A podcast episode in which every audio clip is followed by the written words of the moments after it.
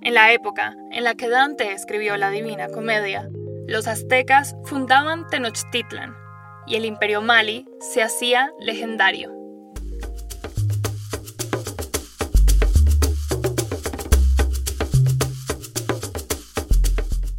Hola y bienvenidos a Bajo Cuerda. Serie 1, episodio 3, Edad de Oro. Ah, estabilidad política y social, una economía fuerte, educación de calidad, innovación y desarrollo. A todos nos gustaría vivir en un lugar que tenga todo esto. ¿Es mucho pedir? En el episodio de hoy vamos a ver cómo en el 1300 y pico la población del Imperio Mali tuvo la mejor calidad de vida en comparación a sus contrapartes en Europa y Medio Oriente, y a muchos países hoy en día. Primero, ubiquémonos. El Imperio Mali se encontraba en África Occidental. Abarcaba lo que hoy es Mali, Senegal, Gambia, Guinea, Mauritania y partes de Níger y Burkina Faso. Si les sirve, en el link que está en la descripción de este episodio pueden encontrar un mapa. El imperio fue establecido por Sundiata Keita, conocido como el Rey León. Fue el épico héroe que unificó los reinos del Valle de los Ríos Níger y Senegal en 1235, convirtiéndose en Mansa o Rey de Reyes. De esta forma, Sundiata garantizó lo básico para su imperio, territorio, población, gobierno y soberanía.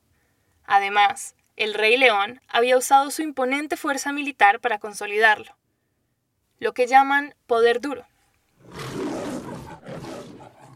Esto del poder duro es un término que acuñó Joseph Nye para describir la capacidad de influir sobre otros por medio de acciones coercitivas, como intervenciones armadas, acciones militares, sanciones económicas o embargos, como que te apunten con una pistola para obligarte a hacer algo.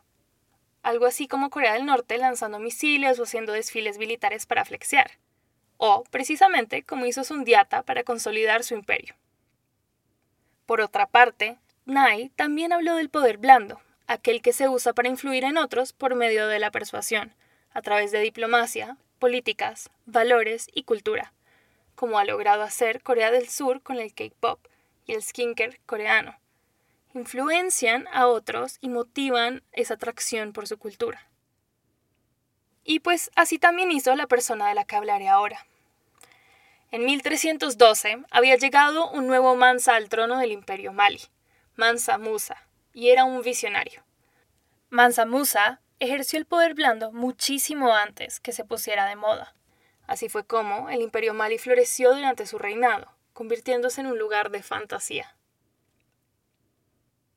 Primero, Musa se valió de las rutas comerciales que ya existían en su territorio.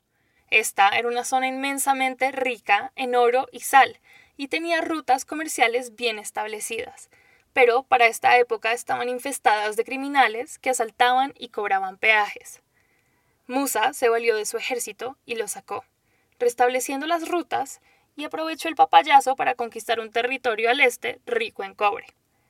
Así fue como empezó a hacerse más y más rico, pues por medio de estas rutas estaba comerciando oro, cobre y sal a lo largo y ancho de África, con Europa, Medio Oriente y hasta China. Además, la DIAN se le quedaba en pañales. Musa incrementó la recaudación de impuestos cobrando por cada transacción comercial.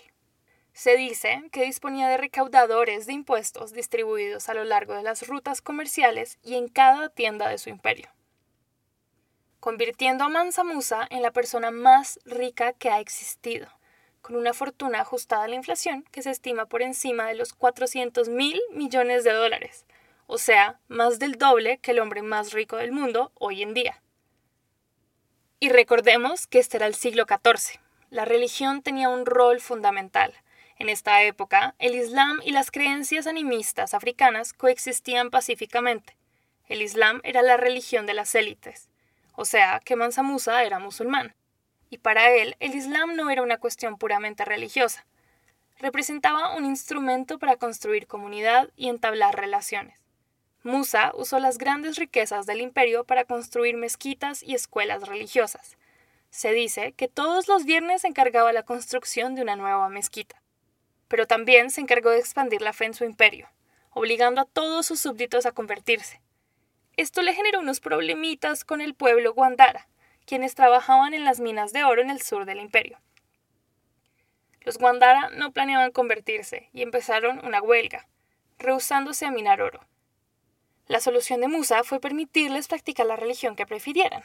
Era un visionario. Esto de la libertad de culto luego sería la espina de Occidente por mucho tiempo.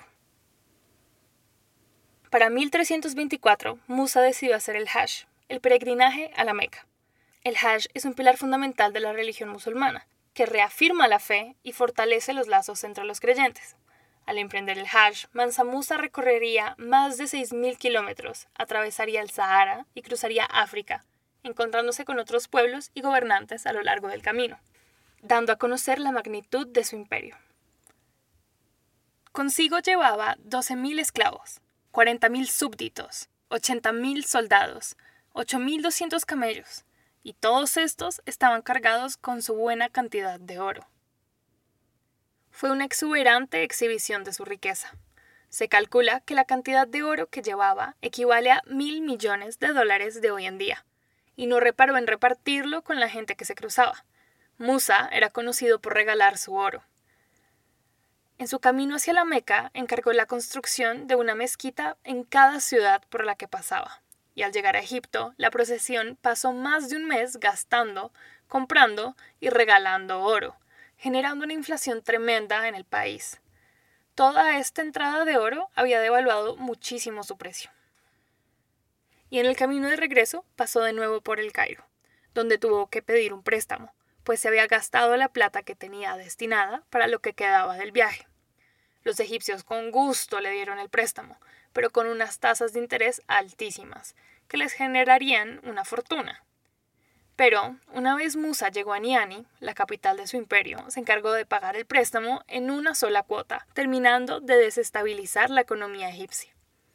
El peregrinaje a la Meca sirvió para dar a conocer la grandeza del imperio Mali y de Mansa Musa, y también para reclutar los grandes sabios del Islam, pues Musa los quería en Mali, para modernizar el imperio. Pronto, a todas partes del mundo conocido, llegaría la historia del imperio tan rico que tenía ciudades de oro, que era el centro de la cultura y del conocimiento. Esto le permitió fortalecer los vínculos diplomáticos y económicos y convertirse también en la potencia de la región. De nuevo, el poder blando. Durante el reinado de Mansa Musa, Mali llegó a ser el segundo imperio más grande de la época, el primero siendo el imperio chino. Sirviéndose de una combinación del poder duro y blando, lo que Nai llama poder inteligente, Musa llevó al imperio a su edad dorada. Pero el Hajj a la Meca lo convertiría en una leyenda. Las historias del imperio Mali y de su generoso líder se esparcieron por el mundo, poniendo a Mali en el mapa. Literalmente, el Atlas de Cresques, el mapa más importante de la cartografía náutica medieval, retrata en una de sus páginas a Mansa Musa y su imperio de oro. Algunos dicen que las historias de esta tierra llena de riquezas impulsaron la sed de conquista que llevarían a la colonización de casi todo el planeta por parte de las naciones europeas. Pero esto es especulación. Lo que sí sabemos es que era una tierra que sí atrajo cantidades de personas que querían estudiar y vivir en un lugar tan próspero. Sea lo que sea, la de Mansa Musa es una historia que vale la pena conocer. Más allá de la leyenda, es una lección del ejercicio del poder en una parte del mundo que a veces pasamos por alto.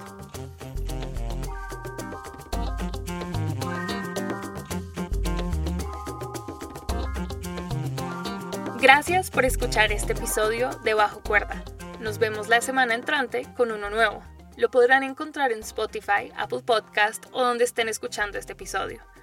Esta vez les tengo una invitación.